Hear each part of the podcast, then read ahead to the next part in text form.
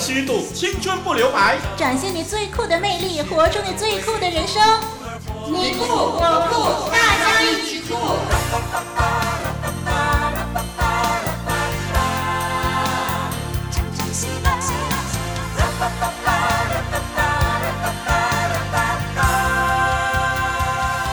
听众朋友你好，我是小杨。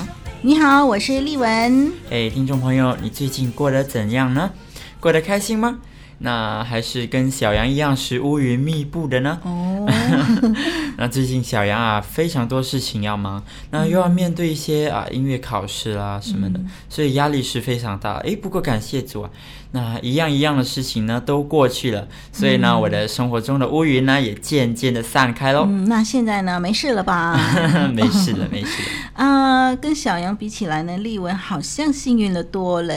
哎，在这里呢，要分享的，好像有点不好意思哦，因为小杨是乌云密布。嗯，丽文啊，前几天呢，就去一个旅游胜地去玩，哦、因为呃，工作实在太忙了，我一直告诉告诉自己说，我一定要去玩，否则我要疯掉了。呃，那么呢，呃，这个旅游胜地呢，我们去到一个地方叫海底世界，就深入到那个海海洋里面啊，那么可以真的看到海底里头的许多我们平常很少见的鱼类。哇，这个海底世界真的是让我大开眼界。我真的看到呢，上帝的创造的奇妙哦。嗯、啊，你知不知道呢？呃，原来我们那个吃的那个章鱼啊，嗯、呃，在海底里头有好大好大的章鱼哦。哦哇，我。想啊，那个章鱼，单单那一只呢，可以给大概二三十个人吃哦。啊，这个章鱼呢，真的好酷哦。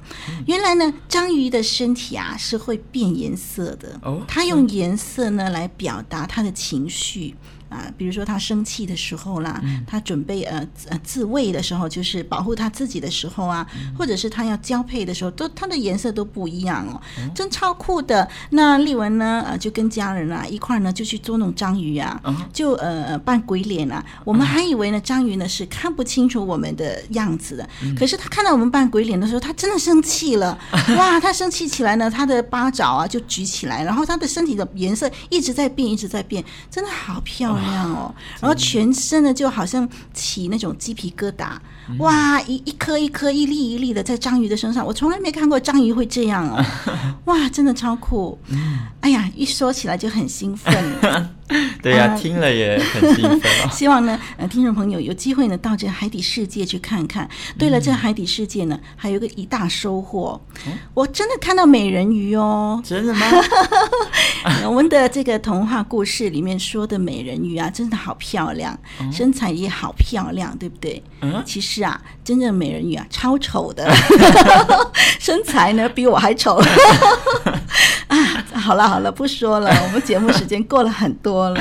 总之呢，这一次呢，真的是去放松了一天，真的哦。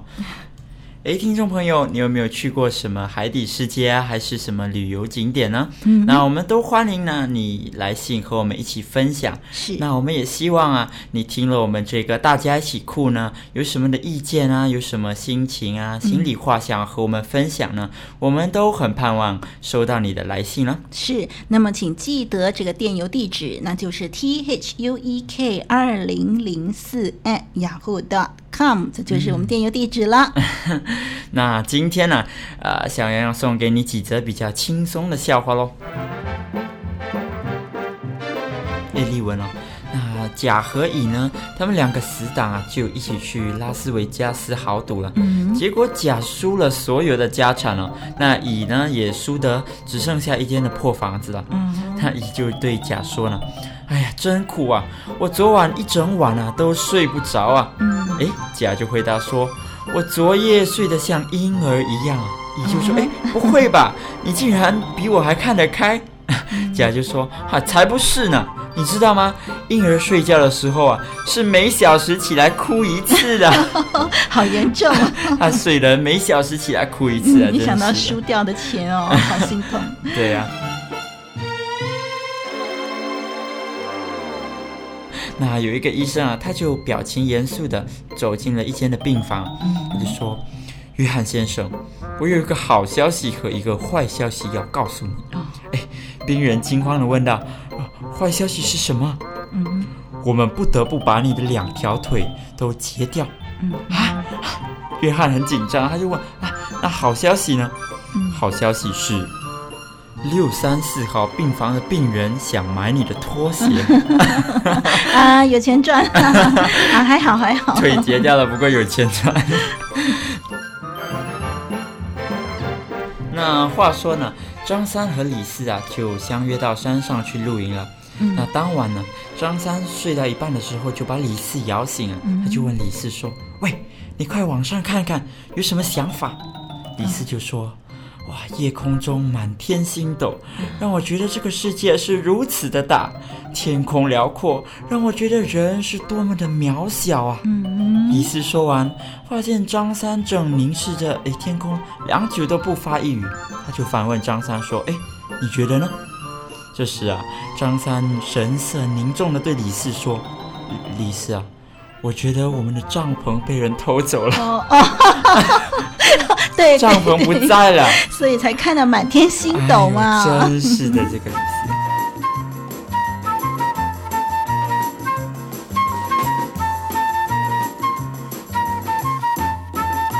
内在美丽的品格，造就外在最酷的你。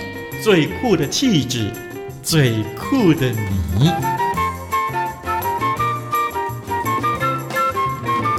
今天这一集的节目呢，再一次为大家推出最酷的气质这个栏目。嗯，诶，我觉得啊，这个栏目很有意思哦。诶，因为年轻人啊都很在意自己在人们眼中啊，呃，够不够酷啊？嗯、那偏偏呢，很多时候啊，自己以为很酷的表现啊，可能在别人的眼中啊，只是扮小丑啊，弄巧成拙了。是啊，所以呢，我们呢特别呢要在这个栏目当中呢，跟大家一起来探讨，到底真正的酷是什么？嗯。嗯，有个故事呢，就这么说呢。有一天呢，有一个天使啊，来到农庄当中的一对老夫妇家中哦，就对他们说：“由于你们的纯真善良，上帝决定要让你们许三个愿望。”哇，向上帝许愿了。哎，但是呢，有一个先决条件，就是不论你们许下什么愿望，你们的邻居啊，也都会同时得到双倍的赐福。哇，好啊，好啊。那这老夫妇呢，听了就很高兴啦，就说。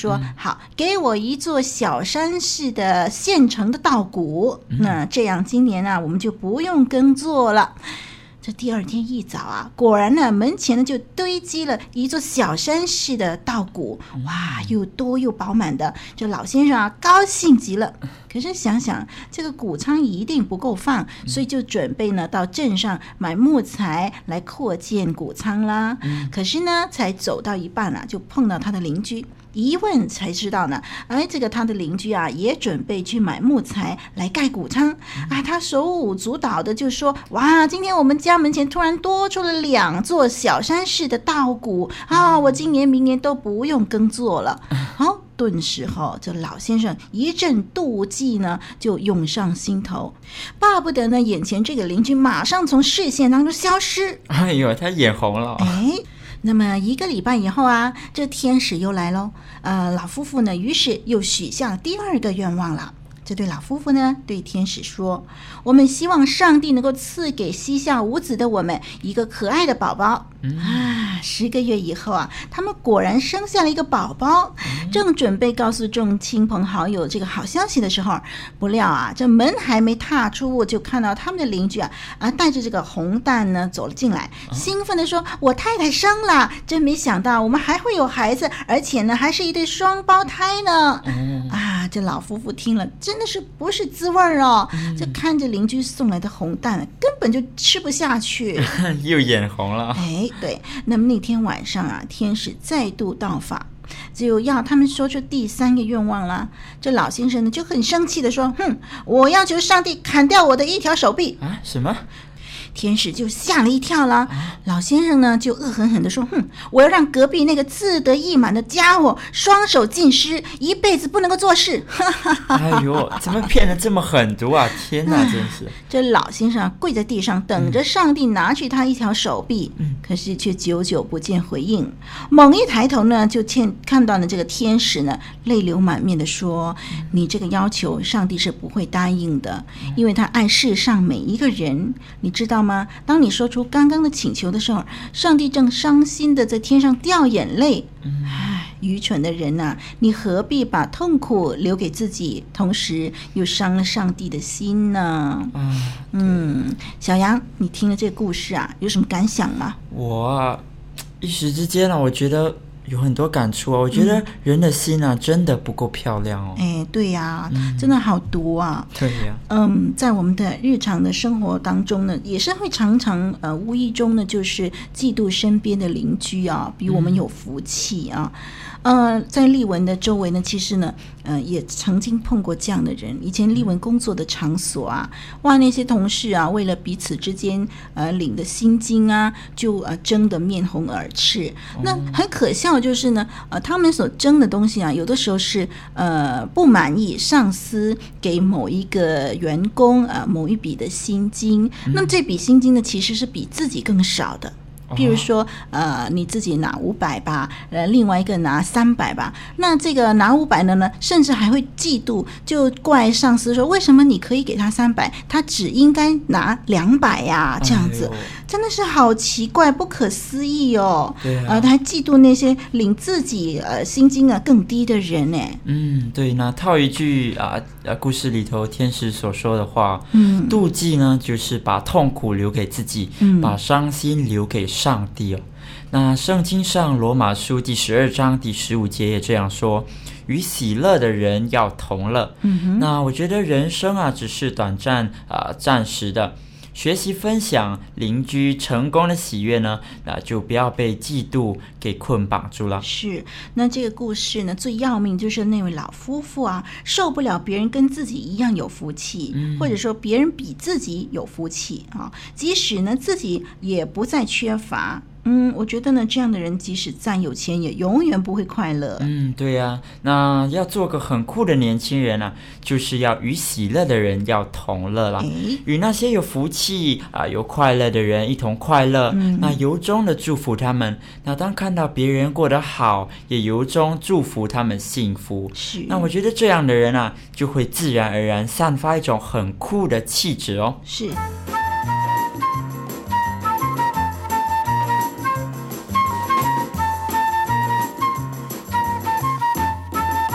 内在美丽的品格，造就外在最酷的你。最酷的气质，最酷的你。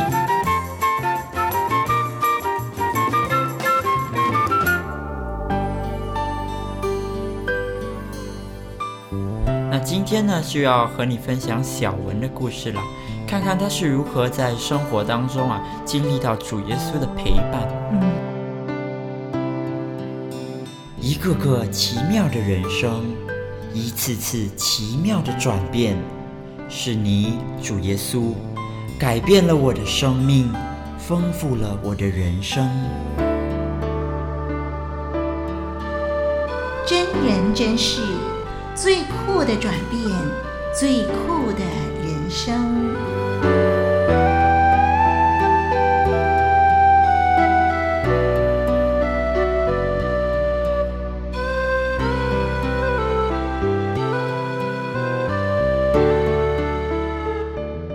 小文从小啊就是一个非常优异的女生，那无论是在课业上，还是在许多学术活动上，都非常的优越。嗯哼，小文小时候啊，她有上过基督教的学前班。那在她的印象里呢，嗯，基督徒是很洁身自爱，并且懂得关心身旁的人的。虽然呢，她并没有接受耶稣，不过这位耶稣啊，一直存在她的心里。那小文对基督教很有好感。因为小时候就觉得，诶，基督徒是非常善良的。不过虽然如此啊，他一直没有下定决心要明确的做出那个决志啊，就是接受主耶稣。嗯，一方面呢，小文觉得，诶，没有这个必要啊。那一方面也是因为自己的家人都不是基督徒嘛，那父亲对基督教也没有什么好感。嗯哼。那在他十三岁那一年呢，哦，他就决定来到另外一个城市就读中学了。那他的家距离那间中学有一段蛮远的路程啊，嗯、因此呢，他就住在学校的宿舍里。嗯哼，那自己来到另外一个城市读书，没有家人在身旁啊，小文只好学会独立的照顾自己，嗯、就坚强的去面对一切的压力喽。嗯，那小文一个人来到另外一个城市读书啊，真的很孤单。对，还记得曾经整整一年的时间哦。他自己必须一个人住一个房间，嗯、那对于一个啊、呃、非常害怕孤单的女生来说啊，那一年真的是很难熬的、真的不容易。嗯，那一开始啊，小文觉得好孤单。当看到其他人都有几位房友一起一起聊天谈心的时候啊，他更是觉得很难熬。嗯，不过这时啊，他的心里仿佛记起了什么。他想起了啊，自己小时候听过的主耶稣。嗯哼，那一直以来，主耶稣对小文来说，嗯，都是很慈祥，并且非常乐意亲近人哦。嗯，那他也记起了小时候听过关于耶稣的故事。那耶稣总是那么愿意的帮助人，并且是非常有能力的。因此呢，他决定尝试向主耶稣祷告，希望主耶稣能够陪伴他，给他力量。结果啊，他真的亲身经验了主的同在啊。那一整年下来呢，他一直都向主耶稣祷告，无论在感觉孤单、伤心、难过或者开心的时候啊，嗯、他都透过祷告和主耶稣分享，嗯，嗯，就好像和一位知己谈心一样，嗯，而他确实也感受到了主耶稣的陪伴和能力哦，诶，这可是真的哦，嗯，对，嗯、而且每当他觉得疲累的时候啊，主耶稣啊总是会赐给他许多的力量去面对下一个挑战，嗯，那有了主耶稣的陪伴呢，小文感觉到啊，自己不是孤单的，而是一位大有能力的靠山啊，在陪伴着他。嗯、还记得有一次啊，小文就代表学校去参加全国的演讲比赛。嗯，那那时候呢，陪伴他去的还有一位啊基督徒的一位老师。嗯，那在比赛的整个过程中啊，老师和小文一直都为着这件事情来祷告。嗯，那小文当然也有尽了自己的努力去好好的准备比赛。那毕竟他知道自己是代表学校来参赛嘛，嗯、不过他更知道呢，自己已经尽了力，那其他的就交给主耶稣。他相信主耶稣自然会有他奇妙的安排。嗯哼，那小文那天的表现非常好，不过在公布成绩的时候呢，却迟迟没有他的名字哦。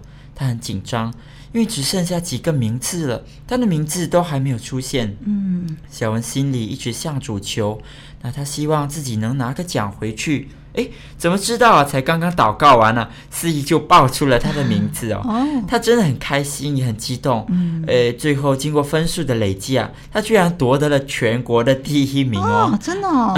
对呀、啊。那小文还记得、啊、他自己上台的时候呢，眼泪已经夺眶而出了。嗯，他真的很开心啊，更是非常感谢主耶稣的恩典哦。嗯，在后来的日子当中呢，小文一直都在经历着主耶稣奇妙的作为。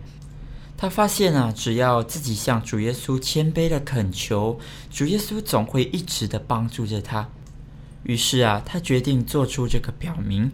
虽然他的家人都还不是基督徒，不过小文仍旧做出了这个决定，嗯，就是接受主耶稣，接受主耶稣进入自己的心中，让自己成为一个真正的基督徒。嗯，那为什么小文敢做出这样的决定呢？嗯，小文从自己好多个夜晚向主耶稣哭诉，最后得到安慰。好多次自己觉得很无助的时候啊，主耶稣赐给他力量，帮了他一把。嗯，他知道啊，自己的这个决定绝对没有错。是，那小文就接受了主，生命啊也真的得到了改变哦。从前的他啊，当面对许多比赛以及课业的压力的时候，他总会认为自己可以承担，可以自己去面对这一切。不过啊，现在呢，他学会把一切的重担交给主耶稣，嗯，他真的觉得很平安、很喜乐，因为有了这么一位的靠山啊，就是主耶稣呢，他可以不必自己承担一切的压力。嗯，而且啊，他也发觉到，嗯，自己的能力啊，其实真的是很有限的哦。有许多的事情呢，自己做不到，也掌握不到。但是呢，小文知道主耶稣可以，所以现在啊，他总会交托给主耶稣，而主耶稣也会在他啊有需要的时候啊赐力量给他。嗯，听众朋友，很奇妙，对吗？小文从来没有后悔过，虽然信耶稣的道路上有许多的苦难和阻碍，但他仍然愿意持守着对主耶稣的信仰。因为他感受到，也知道主耶稣是一位真真实实的神。嗯，从过去许多个寂寞的夜里，主耶稣所给予的陪伴，还有每当他有许许多多的心事，都向主耶稣倾诉。还有，每当他有困难的时候，主耶稣所赐下的帮助，诶，小文知道啊，主耶稣就是他最坚定的依靠，也是他最知心的朋友。嗯，那我想呢，小文所遭遇的，你说要面对课业的压力啦，嗯、还有常常要面对一些比赛啦。嗯、呃，在我们的听众朋友当中，我相信呢，也有很多的呃朋友呢，也是这样哦。因为真的呃，在国内呢，面对很多很多的竞争哦。呃，人家说百里挑一，我觉得呢，对中国来说不是百里挑一哦，是万里挑一啊，还是可能是几十万啊，甚至是几百万当中挑一个，真的那种淘汰率很高。所以每一场的比赛啊，每一次的竞争都是太大的压力了。嗯、听众朋友，你自己面对压力的时候呢，我相信呢也很不容易哦。嗯、呃，希望呢你能够来认识这位呃愿意成为我们知心朋友的主耶稣。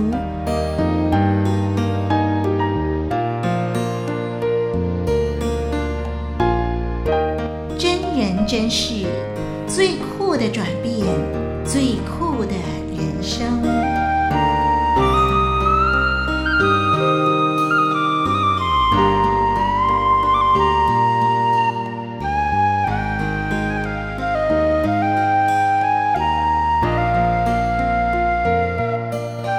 那今天呢，想要啊送给你一句的金玉良言，是来自圣经腓利比书四章六到七节，应当一无挂虑。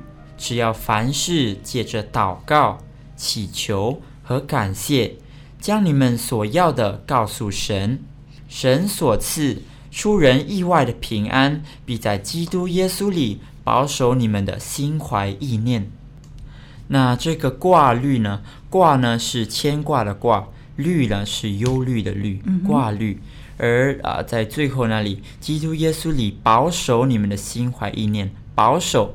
保呢是保护的保，守啊是守护的守。应当亦无挂虑，只要凡事借着祷告、祈求和感谢，将你们所要的告诉神，神所赐出人意外的平安，必在基督耶稣里保守你们的心怀意念。嗯哼。那最近啊，我朋友的父亲呢，他就发生了一场的意外啊。Oh. 他在雨天驾车在路上的时候啊，由于风太大，那路旁的一棵树就突然被风吹得倒了下来啊，嗯、正好就压在了他父亲的车上。嗯、结果整辆车后来就报废了。哎、嗯，不过奇迹的是哦，朋友的父亲只受了一些啊皮外伤哦。Oh. 那围观的人都认为他可以活下来是一个奇迹哦。嗯，没想到啊，居然只受了点轻伤。那什么是出人意外呢？无端端的大树倒下来把车压碎固然是意外，不过那位弟兄没有受伤啊，更是叫人觉得意外哦。嗯，那我相信呢，他和他的家人呢，都有为着彼此的平安来祷告，而主耶稣出人意外的平安呢，也就这样降到他们的身上。嗯。那世界上很多事固然会使我们担心焦虑，但是啊，只要我们勇敢地向天上的父亲借着祷告说出来，他出人意外，你绝对想不到的平安呢、必定会降在你的身上。是，我们一起来收听这首诗歌，由小敏填词谱曲的《最知心的朋友》，当然指的就是主耶稣了，一块来欣赏。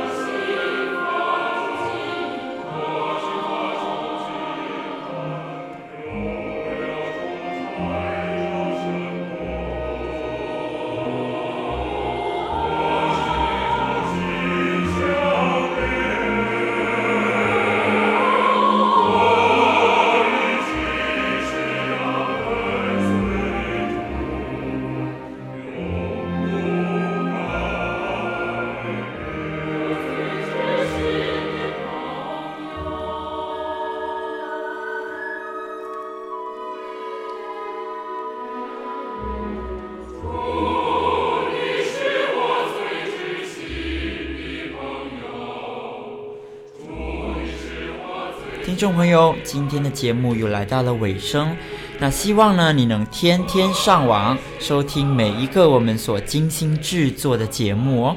是的，也不要忘记你能够写封信来呢，鼓励鼓励我们，跟我们聊天呢，我们会更高兴的，嗯、让我们知道呢，我们所制作的节目，你收听以后啊，那个感觉是什么？嗯、那同时呢，继续的鼓励大家，我们一起的来追求真正的酷。我是丽文，我是小杨，再会，再会。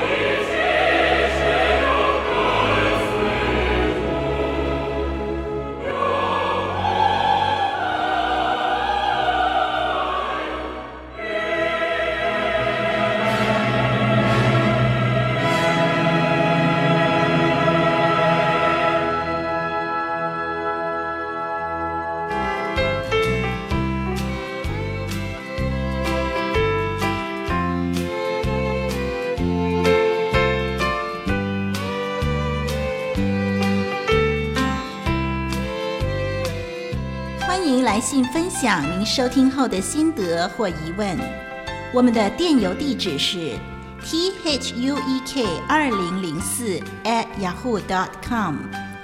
您的来信将带给我们极大的鼓励。